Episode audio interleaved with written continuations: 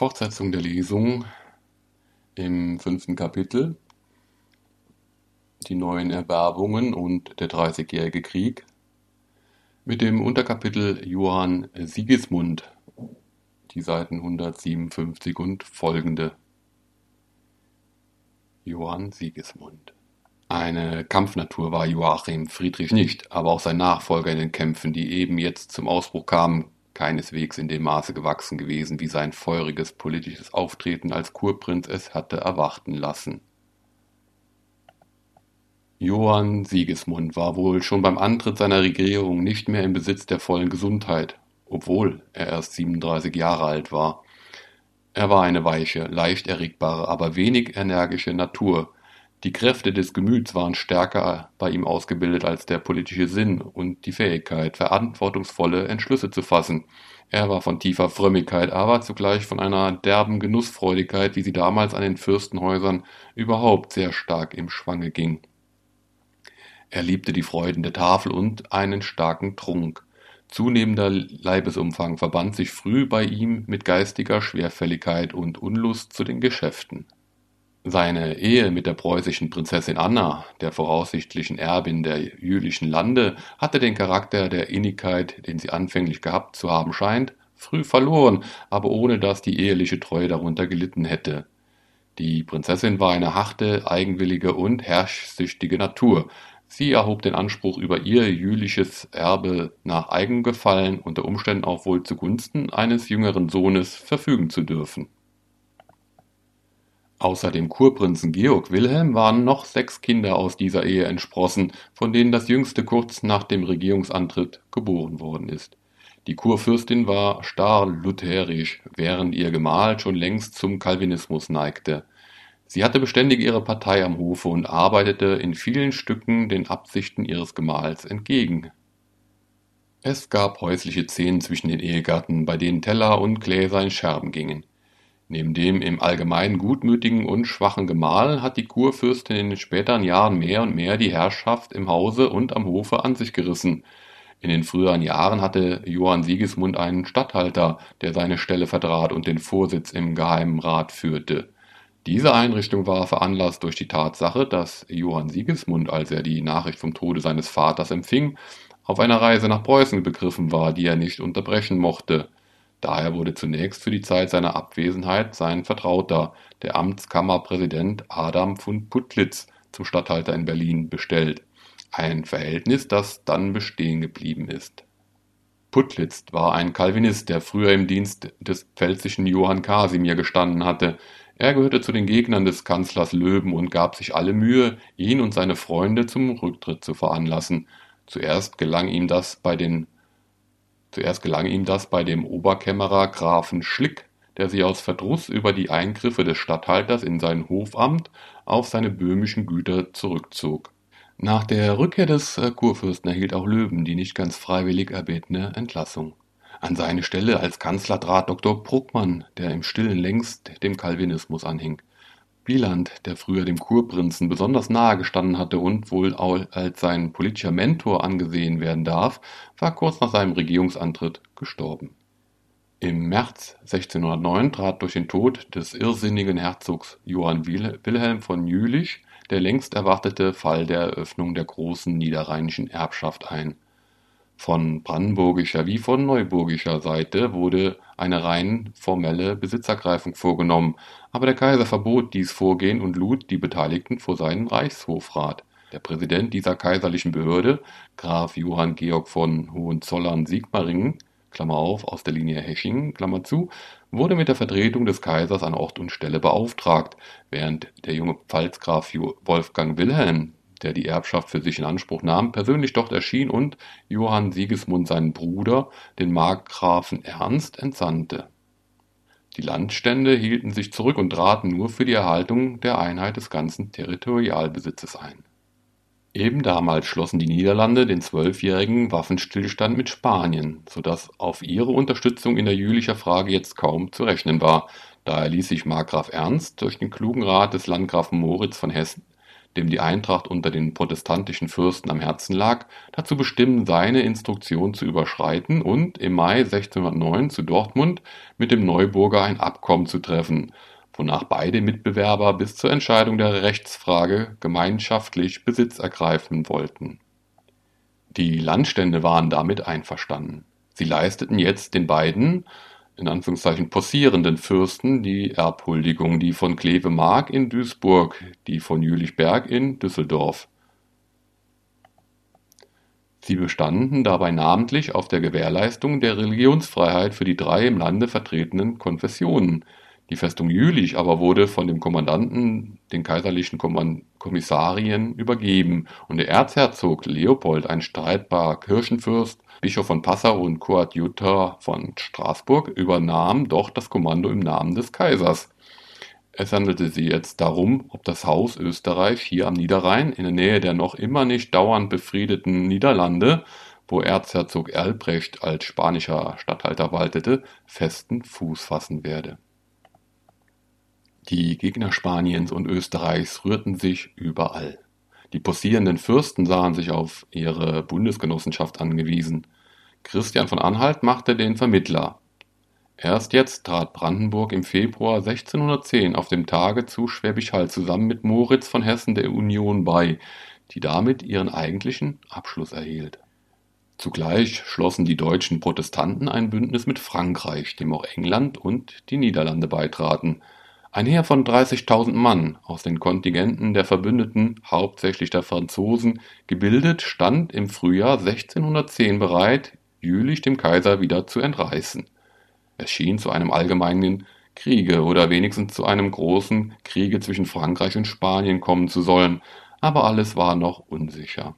Die Republik der Niederlande hielt noch fest an dem Waffenstillstand mit Spanien und auf der anderen Seite vermied es auch die katholische Liga, der Gegenbund, der sich gegen die protestantische Union im Reiche gebildet hatte, in der Jülicher Sache Partei zu ergreifen, solange nicht katholische Interessen verletzt wurden. Zwischen Frankreich und Spanien aber suchte die Kurie zu vermitteln, um den Krieg zu verhüten, für den die spanisch-österreichische Partei damals schlechter gerüstet war als Heinrich IV. von Frankreich um keinen Vorwand zum Kriege zu geben, war auch Erzherzog Albrecht geneigt, dem französischen König den Durchzug durch das belgische Gebiet zur Befreiung Jülichs zu gestatten. Noch ehe die Frage sich entschied, ob diese Unternehmung sich auf Jülich beschränken würde, ist Heinrich IV. am 14. Mai ermordet worden. Durch seinen Tod war nun die Gefahr eines großen Krieges abgewandt. Der Zug beschränkte sich auf Jülich.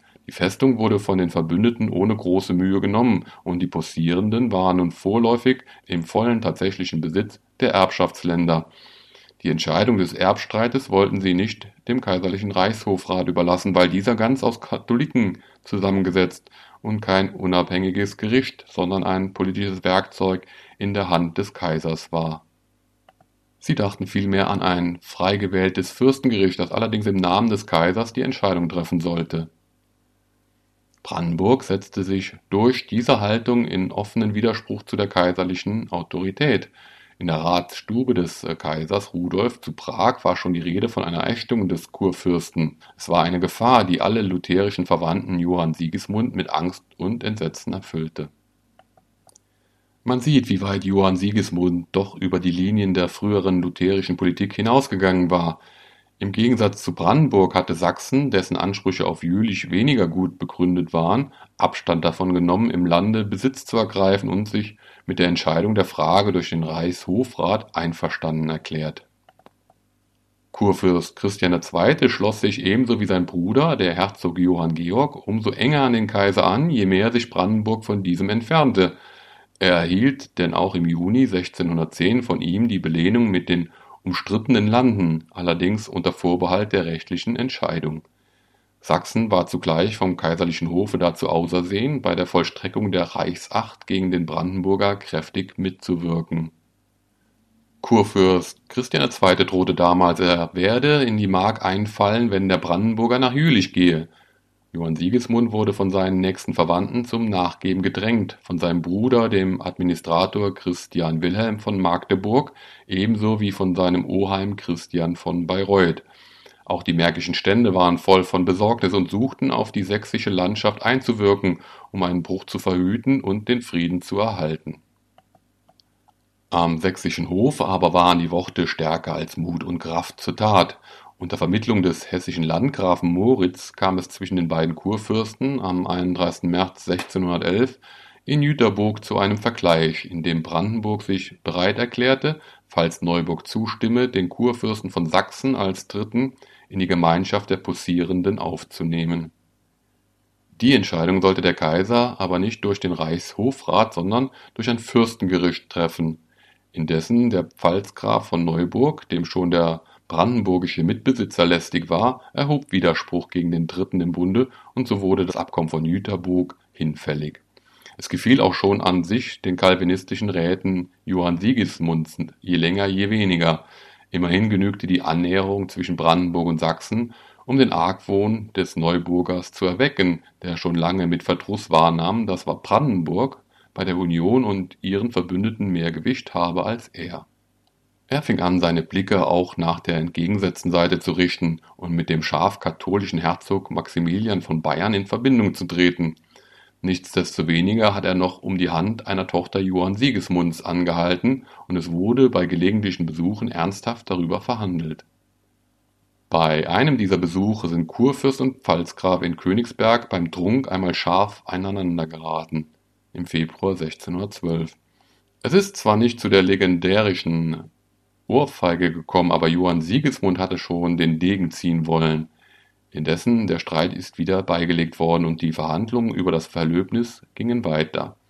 Der Pfalzgraf wollte als Schwiegersohn des brandenburgischen Kurfürsten ganz allein die Regierung in den Jülicher Landen haben, und am Hofe war man nahe daran, ihm das zuzugestehen. Bei alledem aber spielte der Pfalzgraf ein doppeltes Spiel. Er hatte zwei Eisen im Feuer. Er war ebenso oft in München beim Herzog Max wie beim Kurfürsten von Brandenburg. Und das Ende war, dass er im Juli 1613 insgeheim katholisch wurde und bald darauf zur großen Überraschung des brandenburgischen Hofes die bayerische Prinzessin heiratete. Dadurch wurde der Bruch zwischen den beiden possidierenden Fürsten unvermeidlich und die brandenburgische Politik bedurfte einer neuen Orientierung. Die Leitung der Geschäfte und des Geheimen Rats hatte schon vorher im Herbst 1612 anstelle von Putlitz, den die Kurfürstin Anna zu verdrängen gewusst hatte, des Kurfürsten Bruder Markgraf Johann Georg von Jägerndorf übernommen. Er rückte mit Entschiedenheit von Sachsen ab und schloss sich umso enger an die Union an, die freilich eine friedliche Auseinandersetzung zwischen Brandenburg und Sachsen lieber gesehen hätte, weil man fürchtete, der Kurfürst von Sachsen möchte sonst der protestantischen Sache ganz entfremdet werden. Bei der Kaiserwahl des Erzherzogs Matthias, bei dem Vorgehen der protestantischen Opposition, das den Reichstag von 1613 abermals zerriss, beteiligte sich Brandenburg an der Seite von Kurpfalz und im Gegensatz zu Sachsen. Im Mai 1613 wurde zwischen der Union und der Republik der Niederlande ein Defensivbündnis auf zwölf Jahre geschlossen Brandenburg verhandelte noch besonders mit den Generalstaaten und mit Moritz von Oranien über ein Bündnis zum Schutz der brandenburgischen Interessen in Jülich. Die Generalstaaten wollten einen Konflikt mit Spanien vermeiden und lehnten deshalb ein offenes Bündnis ab. Aber in geheimen Verabredungen mit Moritz von Oranien wurde doch niederländische Hilfe in Aussicht gestellt, um den Neuburger aus Jülich zu vertreiben und um einer etwaigen Einmischung der Spanier entgegenzutreten in dieser gespannten politischen Lage hat Johann Sigismund den Entschluss gefasst, den längst erwogenen Übertritt zum reformierten Bekenntnis endlich zu vollziehen. Zusammen mit seinem Bruder Johann Georg von Jägerndorf und einigen seiner Räte nahm er zu Weihnachten 1613 im Dom zu Berlin das Abendmahl in der Form der reformierten Kirche. Zugleich ließ er ein ausführliches Glaubensbekenntnis veröffentlichen. Es ist kein Zweifel, dass dieser Übertritt nicht aus politischer Berechnung, sondern aus innerer Überzeugung erfolgt ist. Es war der Abschluss einer langen inneren Entwicklung, und man wird dem Wort des Kurfürsten, dass er Ruhe in seinem Gewissen haben wolle, den Glauben nicht versagen dürfen. Von politischer Bedeutung war der Schritt nur insofern, als Johann Sigismund sich jetzt offen zu einer Religionspartei bekannte, die ein ganz bestimmtes politisches System mit Entschiedenheit vertrat. Es war die Konsequenz der ganzen bisherigen Haltung seiner Regierung, die er in diesem kritischen Moment zog, mehr um seine Rechnung mit dem Himmel ins Reine zu bringen, als um weltliche Vorteile zu erlangen. Das Verhältnis zu den Niederlanden ist dadurch nicht verändert worden, während die Stellung des Kurfürsten in den lutherischen Landen Brandenburg und Preußen dadurch sehr viel schwieriger wurde. Die Bedenken, die aus der Rücksicht auf die lutherischen Untertanen entsprangen, hatten den Kurfürsten lange abgehalten, den entscheidenden Schritt zu tun. Er hat sich jetzt davon freigemacht, aber nach seiner Art mehr, um innerlich Ruhe zu finden, als um das politische System, zu dem er sich damit bekannte, mit Nachdruck und Konsequenz durchzuführen. Es dauerte nicht lange, so trafen Spanier und Niederländer trotz des fortdauernden Waffenstillstandes auf den Boden von Jülich zusammen, und dieser Konflikt verflocht sich mit den nun offen ausbrechenden Streit zwischen Brandenburg und Neuburg. Aber Brandenburg mit seinen ganz unzulänglichen Kriegsrüstungen spielte nur eine klägliche Rolle in dem Kampf der Großen und vermochte nicht, seine Interessen zur Geltung zu bringen. Die Union, Frankreich und England traten vermittelnd zwischen den Kämpfenden und es kam 1614 zu dem Frieden von Xanten, in dem Brandenburg darauf verzichten musste, seinen Anspruch auf die ganze Erbschaft durchzusetzen. An die Stelle des gemeinschaftlichen Besitzes trat jetzt vielmehr eine Halbierung der Einkünfte und eine Teilung der Regierung, so dass Brandenburg von Kleve aus über die vorwiegend protestantischen Länder Kleve, Mark, Ravensberg und Ravenstein herrschte, während Neuburg die vorwiegend katholischen Gebiete Jülich und Berg mit der Hauptstadt Düsseldorf bekam. Es war nur eine vorläufige Auseinandersetzung und ein unsicherer Besitz. Spanier und Holländer behielten in dem brandenburgischen und in dem neuburgischen Anteil ihre Besatzungen, die neue Ordnung, die keinen der beiden Mitbewerber befriedigte, unter Umständen mit Gewalt aufrecht zu erhalten. Der Kurprinz Georg Wilhelm wurde als Statthalter nach Kleve gesandt, Ihn berieten Putlitz, der frühere Leiter des Geheimen Rats, und ein Verwandter Bilands, der katholische Graf Adam von Schwarzenberg, der im Niederrhein ansässig war und schon dem alten Fürstenhause gedient hatte. An diesem unbefriedigenden Ausgang war nicht bloß die persönliche Schwäche Johann Sigismunds, sondern vor allem auch die Unzulänglichkeit seiner Mittel schuld. Die Stände der Kurmark hatten begreiflicherweise keine Neigung, große Opfer zu bringen, um die Herrschaft ihres Fürstenhauses über die weit entfernten niederrheinisch-westfälischen Gebiete auszudehnen. Sie hatten dem neuen Herrscher bei seinem Regierungsantritt eine Summe von 700.000 Talern zur Deckung drängender Schulden bewilligt. Die jährlichen Einkünfte des Kurfürsten betrugen nur etwa 280.000 Taler. Damit ließ sich keine große Politik betreiben. Das brandenburgische Fähnlein, das seit 1611 am Niederrhein gehalten wurde, konnte niemals regelmäßig bezahlt werden und verschwand zwischen dem stattlichen Kriegsvolk der Spanier und Niederländer. Das sogenannte Defensionswerk, zu dessen Aufrichtung Brandenburg eigentlich durch die Satzungen der Union verpflichtet war, konnte aus Mangel an Mitteln nicht zustande gebracht werden, der Glaubenswechsel des Kurfürsten, der in der Mark Brandenburg wie im Herzogtum Preußen die Stände und die Geistlichkeit, ja die ganze Bevölkerung erregte und hier und da selbst Unruhen in den Straßen der Städte hervorrief, trug natürlich nicht dazu bei, den Ständen stärkere Neigung zu Geldbewilligung einzuflößen. Immerhin haben sie in den Jahren 1614 und 1615 noch 235.000 Taler kurfürstlicher Schulden übernommen. Aber das war nur eine ganz unzureichende Hilfe. Die Schuldenlast des Hofes ist bis zum Jahre 1618 auf 2.142.000 Taler gestiegen. Nichtsdestoweniger hat die brandenburgische Politik, die neben dem Markgrafen Johann Georg, dem Statthalter, damals hauptsächlich von dem Geheimen Rat Abraham Dona und dem Kanzler Puckmann geleitet wurde, noch einmal den Versuch gemacht, die Republik der Niederlande und die Union der deutschen Protestanten für ihre niederrheinischen Interessen in Bewegung zu setzen aber die Republik hielt an ihrem Waffenstillstand mit Spanien fest und lehnte 1615 die Vorschläge Donas ab. Auch die Union versagte sich auf dem Heilbronner Tage von 1617 dem Wunsche Brandenburgs, der dahin ging, dass Kleve-Mark in den Bund mit aufgenommen werden sollte. Unter diesen Umständen hatte Brandenburg kein erhebliches Interesse mehr an der Union und nahm davon Abstand, den 1618 ablaufenden Bündnisvertrag zu erneuern Inzwischen war der Statthalter Markgraf Johann Georg von Jägerndorf 1615 von seinem Posten zurückgetreten, weil die beständigen Misshelligkeiten mit dem Kurfürsten ihm die Wirksamkeit am Hofe verleidet hatten. Johann Sigismund selbst erlitt 1616 erst 44 Jahre alt, einen Schlaganfall, der seine geistige und körperliche Kraft vollends brach, so dass seit dieser Zeit von einer persönlichen Regierung des Kurfürsten eigentlich nicht mehr die Rede sein kann. Die Kurfürstin trat damals an seine Stelle. Die Räte folgten der herrischen Frau nur mit Widerstreben, aber sie setzte in der Hauptsache ihren Willen durch. In eben derselben Zeit, wo die Verbindung Brandenburgs mit der Union sich löste, wurde von anderer Seite her ein Versuch gemacht, es zum Gliede eines neuen großen evangelischen Bundes zu gewinnen. König Gustav Adolf von Schweden, der 1617 in dem Frieden von Stolbowa von Russland die Abtretung von Ingermannland und Karelien erlangt und dadurch die schwedischen Besitzungen in Finnland und Estland in Verbindung gebracht hatte, kämpfte noch mit Polen um Livland und war bestrebt, eine protestantische Koalition zustande zu bringen, deren Grundlage das 1612 mit der Republik der Niederlande abgeschlossene Bündnis bilden sollte. Für diese Koalition wünschte er auch Brandenburg zu gewinnen und damit verband sich die Absicht des jungen Schwedenkönigs, die zweite Tochter des Kurfürsten, Marie Eleonore, zum Weibe zu nehmen. Zu diesem Plan, der schon seit Jahren ins Auge gefasst war, hatte Landgraf Moritz von Hessen, der eifrige Beförderer eines allgemeinen europäischen Bundes der Protestanten, die Anregung gegeben den Generalstaaten, die zugleich ein Handelsinteresse an den preußischen Häfen hatten, übernahmen die Vermittlung und knüpften 1617 deswegen Verhandlungen mit dem brandenburgischen Hofe an.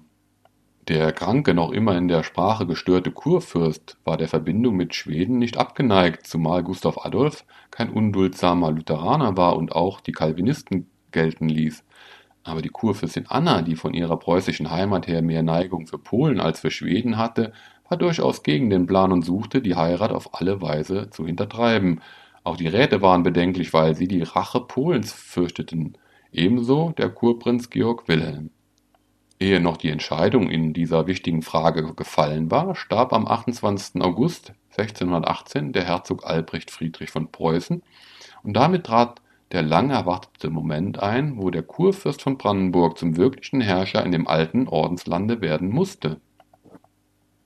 Johann Sigismund war gleich nach dem Tode seines Vaters in Preußen erschienen, um als Verweser an dessen Stelle zu treten, aber erst nach langen Verhandlungen hatte er 1611 die Vormundschaft samt der Anerkennung seines Nachfolgerechts unter ähnlichen Schwierigkeiten und Demütigen erlangt wie 1605 Joachim Friedrich.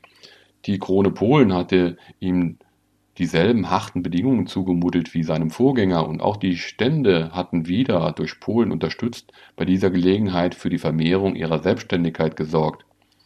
Der preußische Adel fügte sich nur ungern unter die brandenburgische Herrschaft, die ihm trotz ihrer Schwäche und Nachgiebigkeit im Vergleich mit der polnischen Freiheit als eine Art von Despotismus erschien. Aber die Furcht vor der Unterdrückung des lutherischen Glaubens und der deutschen Art und Sitte durch ein polnisch-katholisches Regiment brachte die Verständigeren doch immer wieder dazu, diese Wendung als die einzige Rettung der Selbstständigkeit des Landes zu begrüßen.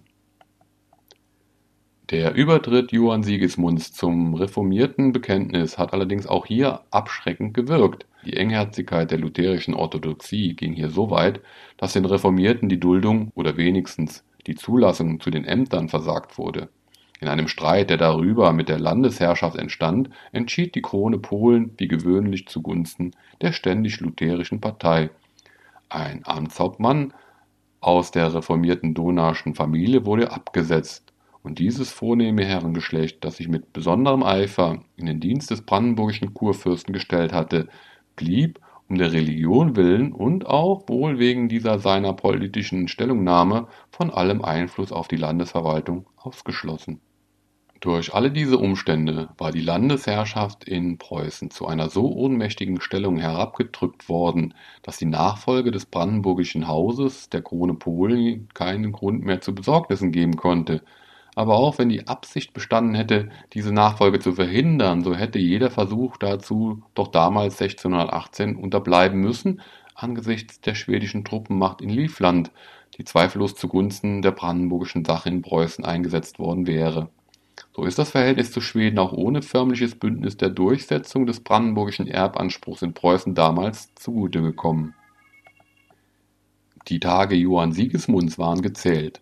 Sein Zustand verschlimmerte sich und zwang ihn schon am 3. November 1619, die Regierung auf seinen Sohn Georg Wilhelm zu übertragen. Zwei Monate darauf ist er am 2. Januar 1620, 47 Jahre alt, in dem Hause seines Kammerdieners Anton Freitag in der Poststraße zu Berlin gestorben. Seine Regierung ist eine der bedeutsamsten in der Geschichte des Hohenzollernschen Hauses, wenn ihm, dem frühzeitig durch Krankheit zerrütteten Mann, auch die Kraft gefehlt hat, bei diesem ersten Anlauf zu einer selbstständigen Machtpolitik einen Erfolg zu erringen, der die Nachfolger hätte ermutigen können, so hat er ihnen doch den Weg gezeigt und mit dem reformierten Bekenntnis seinem Hause einen Talisman zugeeignet, dessen moralisch-politische Kraft in späteren Generationen wirksam werden konnte. Und die Tatsache bleibt bestehen, dass unter ihm die Erwerbung der niederrheinisch-westfälischen Erbschaft, wenn auch nur zur Hälfte, und die von Ostpreußen, wenn auch unter starker Schmälerung der landesherrlichen Macht, gelungen ist. Damit hatte das Haus Brandenburg aufgehört, eine lediglich ostdeutsche Macht zu sein. Seine Interessen reichten nun von der polnischen bis zur niederländischen Grenze. Es war hineingezogen in die großen europäischen Kämpfe, bei denen im Westen Spanier, Niederländer und Franzosen, im Osten namentlich Schweden und Polen einander gegenüberstanden. Es war eine ungeheuer schwierige Aufgabe, vor die das Haus Brandenburg damit gestellt war da er sich zunächst nur auf die unzulänglichen Machtmittel angewiesen sah, die ihm die Kurmark darbot. Der alte, enge Horizont des territorialen Kleinfürstentums musste erweitert werden, und wenigstens in einem Punkte hat Johann Sigismund den Bann der alten beschränkten landesfürstlichen Anschauungen durchbrochen. Zugleich mit seinem Übertritt zum reformierten Bekenntnis verkündete er den bedeutsamen Grundsatz, dass er auf sein höchstes fürstliches Regalrecht das des Glaubenszwangs verzichtete. Und er hat in der Tat keinen Versuch gemacht, die märkische oder gar die preußische Landeskirche im Sinne seines neuen Glaubens zu beeinflussen. Selbst der Hof war nicht durchweg reformiert, da die Kurfürstin Anna bei ihrem lutherischen Glauben verharrte. Von den Räten blieb der Ostpreuße Adam von Schlieben ebenfalls lutherisch. Erst 1615 war der ganze Rat kalvinistisch.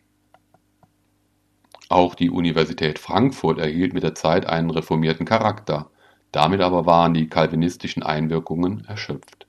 Die brandenburgische Landeskirche blieb durchaus lutherisch.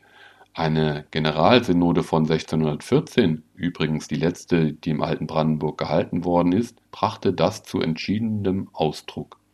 Den Landständen gab der Kurfürst in dem Rezess von 1615 noch besondere Bürgschaften für die Erhaltung des Bekenntnisstandes er verzichtete darauf, an den an den Orten kurfürstlichen Patronats den Gemeinden missliebige Geistliche aufzuzwingen. Wenn es Not tat, so sollten auch Deputierte der Stände zum Konsistorium zugezogen werden, was aber, wie es scheint, in der Praxis nicht zur Ausführung gekommen ist. Diese Zugeständnisse waren die Gegenleistung dafür, dass sich die lutherische Landeskirche nach wie vor das Kirchenregiment des calvinistischen Landesherrn gefallen ließ. Auf dieses wichtige Stück der fürstlichen Macht haben die Hohenzollern seit ihrem Übertritt zum reformierten Bekenntnis keineswegs verzichtet, und darin lag von vornherein ein starkes Motiv für eine Kirchenpolitik, die bestrebt sein musste, den scharfen Gegensatz zwischen den beiden evangelischen Konfessionen zu mildern und die am letzten Ende zur Union der beiden Bekenntnisse geführt hat. In dieser Richtung, die von dem brandenburgischen Generalsuperintendenten Pelagus im Gegensatz zu der übrigen lutherischen Geistlichkeit nach Kräften begünstigt wurde lag auch schon das Verbot des Schmähens und Lästerns von den Kanzeln, das Johann Sigismund 1614 erließ und das bei den starren Lutheranern heftigen Widerspruch hervorrief. Ebenso der Versuch, einen Kirchenrat als Organ des landesherrlichen Kirchenregiments dem Geheimen Rat an die Seite zu stellen, der dem lutherischen Konsistorium seine wichtigsten Befugnisse entzog und ihm eigentlich nur noch die Ehegerichtsbarkeit übrig ließ. Freilich war der Widerstand gegen diese Neuerung so stark, dass die kurfürstliche Regierung sich entschlossen hat, den Kirchenrat 1618 wieder aufzuheben.